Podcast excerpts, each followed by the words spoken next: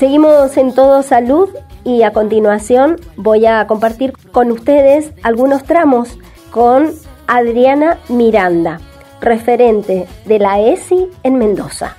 Bueno, 17 años atrás, ¿no? La gente por ahí piensa que la ESI hace pocos años que está, porque hace pocos años empezó a escuchar de educación sexual integral, pero vos venís hace muchos años militándola y trabajando incluso antes de que fuera ley. Contanos un poquito de eso. Bueno, era muy chica, era muy pequeña. Eh, no, en realidad... Em, es como súper importante entender la trayectoria y la historia, ¿no? En lo que es la construcción de la ESI y cómo se llega hoy a que seamos tantas las personas que estamos como embanderándola, ¿no? Y luchando por mm, no solo la implementación adecuada, sino esto, ¿no? Este cuando aparecen estos terrenos, digamos, un poco movedizos en función de, bueno, del ataque a los derechos, ¿no? Exacto. Eh, entonces, eh, en esto de historizar y un poco de mirar hacia atrás, eh, como decía Ana, desde antes de la sanción de la ley, siempre aparecieron oportunidades en distintos espacios de, de la lucha por los derechos sexuales y reproductivos, por los derechos en general. yo tuve la oportunidad de, de transitarlos a esos espacios desde, en primer lugar, fue un poco ahí historizando mi experiencia, en un espacio en el cual yo trabajaba con infancias que viven con VIH. Eh, salíamos con un grupo de, compañeras, digamos, a hacer prevención al territorio y nos encontrábamos con resistencias. Resistencias nos hemos encontrado siempre. Eh, han cambiado, eh, han cambiado y se han transformado las mismas en ese momento era pelear por eh, hablar del uso del preservativo, por ejemplo, en una escuela, eh, mostrar un preservativo en la escuela, eh, si se pedía o no se pedía permiso para poder hacer... Mm, talleres preventivos en esa en esa oportunidad era de prevención de VIH lo que estábamos trabajando empezamos a ver algunas necesidades sentidas por las comunidades y por las escuelas en general en donde, en donde se fue ampliando digamos esto de pensar a la ESI no solo desde ahí, que bueno, ya sabemos los enfoques que por ahí han quedado muy anclados de la ESI. Claro, lo, eh, biologicista, o en lo genital, cuando la ESI es mucho más importante. Exacto.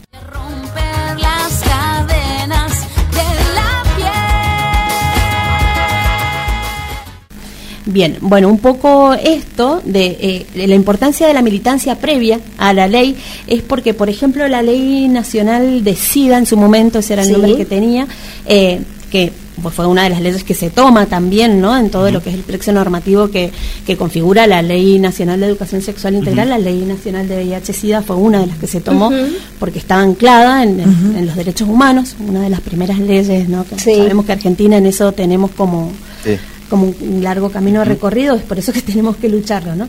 Eh, en ese momento, esas resistencias antes de la ley de educación sexual integral aparecía como herramienta, ¿no? Esto de, entender en toda esta trayectoria la lucha eh, basada en los derechos. Claro. ¿no?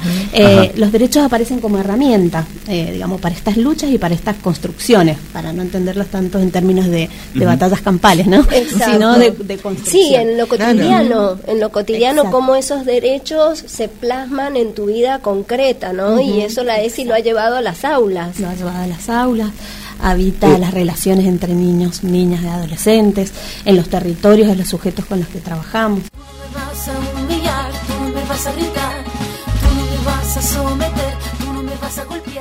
Porque el conocimiento lo tenemos, los lineamientos curriculares los tenemos, la información científicamente eh, validada está, pero si no construimos un posicionamiento desde lo ético, ¿no? Como un imperativo ético que también es político de la ESI, entenderla desde miradas corridas del adultocentrismo o construir el protagonismo infantil de las infancias y las adolescencias. El real protagonismo eh, infantil. El real, ¿no? Eh, yo eh, en uno de los de los proyectos que, que también abordando la ESI en esto que me ha acompañado en la vida misma, que es Emanci Juegos, es la ESI en los territorios, ¿no? Aparece como oportunidad de justamente construir protagonismo desde estos tres pilares, ¿no? Que tiene el protagonismo infantil, que se usa mucho en lo que es las infancias, eh, niños, niñas y adolescentes trabajadores. Cómo construir autonomía, entendiendo la importancia de que se conozcan los derechos, que se organicen en función de esos derechos, que aparezca la escucha, que aparezca la palabra y aparece la ternura, también, pero la ternura entendida desde lo revolucionario. ¿no? Exactamente. Eh, en esta ferocidad. en esta pedagogía de la ternura, del cuidado, ¿no? Donde, eh, contrariamente a lo que se quiere Claro. expresar, la ESI en realidad es un espacio de amor hacia el cuidado, ¿no? Exacto. Porque tenés personas que vos pones pedagogía del amor y la única forma en que creen que el amor se expresa es a través de las relaciones íntimas. No, No. no. El- el- todo lo que tiene que ver con el vínculo íntimo entre las personas adultas, ¿sí? O, bueno, jóvenes, adolescentes jóvenes. Eso es una partecita tan pequeña de la ESI, muy importante porque si sos adulto, bueno, todo lo que tiene que ver la comunicación íntima con el otro, pero en la niñez la sexualidad humana atraviesa por otros lugares, Claro. ¿sí? Tú no me vas a denigrar, tú no me vas a obligar, tú no me vas a silenciar, tú no me vas a callar. ¿no? La ESI es disruptiva, lo fue y creo que lo seguirá siendo, ¿no? Porque la idea, y un poco aparece ahí el nombre esto de Juegos, ¿no? De pensar Sí. en procesos de emancipación frente a las opresiones. Y si hay algo que ha sido oprimido en la historia de las personas es, Es la, la sexualidad, sexualidad. Exacto. ¿no? Y lo sigue siendo.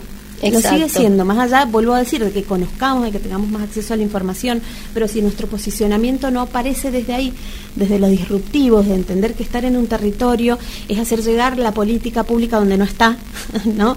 En esos territorios que son relegados por la política pública, o sea, ir a un espacio de recreación en, en un barrio, ir a un merendero, ir a un, eh, a cualquiera, un- hasta un, hemos trabajado eh, hasta con centros de jubilados, ¿no? Eh, lo que es educación sexual integral. Estar en esos espacios en donde la política pública no está, también aparece como disruptivo.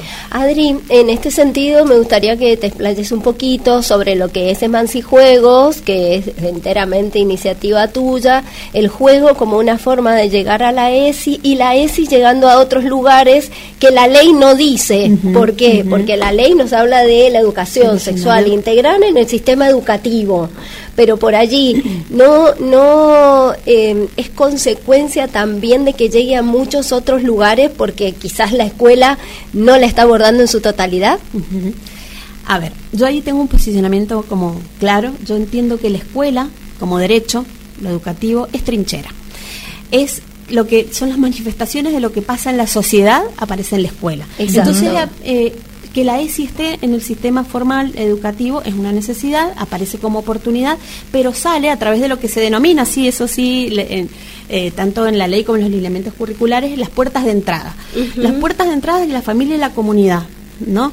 Entonces, ¿por qué empezó a pasar esto de que el territorio empezó a demandar educación sexual integral? Porque se vio deficitaria en La política pública de la escuela. Claro. ¿no? Y empieza a aparecer, eh, yo digo, no es una fuga de la ESI hacia afuera, No. sino que es una demanda explícita, concreta y real que hay que escuchar. No sumisa ni obediente, mujer fuerte y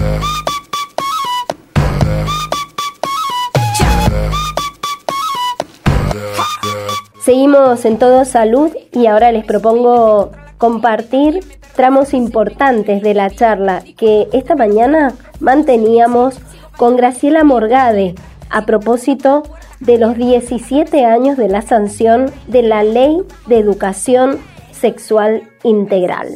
En el bloque anterior habíamos estado hablando con Adriana Miranda, quien podríamos decir una histórica en la defensa de la ESI. En sus inicios empezó acompañando a las familias eh, cuyos niños, niñas, niñas nacían con el VIH, así nos estuvo contando.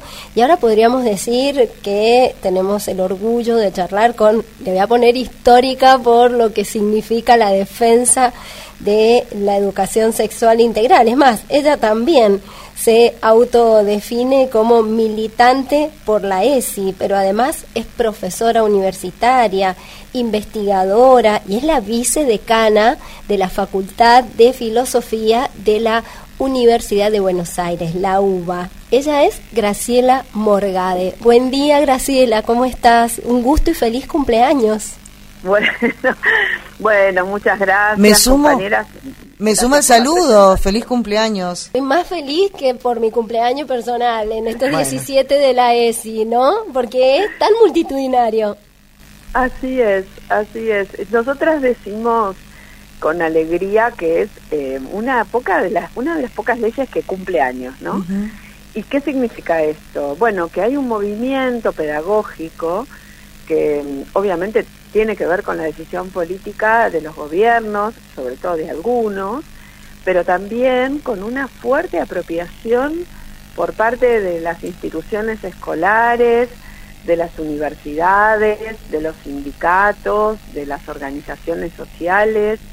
Entonces, bueno, un movimiento pedagógico, como decimos un poquito funcionalmente por arriba y por abajo, que hace que eh, estemos muy atentas y atentos y atentes a, a, estos cumpleaños, porque bueno, cada año es una instancia de evaluación. Entonces, bueno, gracias por el llamado. Bien, y en esta instancia de evaluación me gustaría que nos comentes brevemente, porque hacer historia nos permite entender de dónde venimos, para comprender cómo construir hacia dónde vamos, de dónde viene la ley 26.150, qué historia tuvo antes que te tuvo como protagonista, como tantas otras personas. Sí, bueno, es, es una historia que tiene por lo menos tres vectores, tres líneas, ¿no? hay una línea que es la lucha de los movimientos feministas y posteriormente la lucha de los movimientos de la diversidad, ¿no? Sexogenérica, y ahí hay una. También hay otra que tiene que ver con lo que llamamos las pedagogías críticas, o sea, las pedagogías que empezaron también hace muchas décadas a, tener una insatisfacción porque no es lo mismo que eh, tener abierta la escuela o que no haya restricciones de matrícula, que uno podría decir, bueno, el acceso está garantizado, a que lo que se produce adentro de las escuelas vaya en el sentido de la igualdad y la justicia, ¿no? Entonces, bueno, ahí hay un vector también que son las políticas educativas de las pedagogías críticas. Y hay otro que tiene que ver, tuvo mucho que ver con el área de salud, con la pandemia del VIH eh, y con también una observación que fue cómo las políticas, por ejemplo, de distribución de preservativos o de enseñanza de la prevención se encontraban con límites que ya no era la información o ya no era que no hubiese los recursos, sino límites culturales que tienen que ver con cómo nos vinculamos con nuestros propios cuerpos, cómo nos cuidamos y cómo nos vinculamos con los cuerpos de otros que, bueno, desde el cuidado o desde la violencia, ¿no? Que son mecanismos mucho más sutiles. Bueno, esa es la historia. La historia es larga, la historia es de mucho recorrido.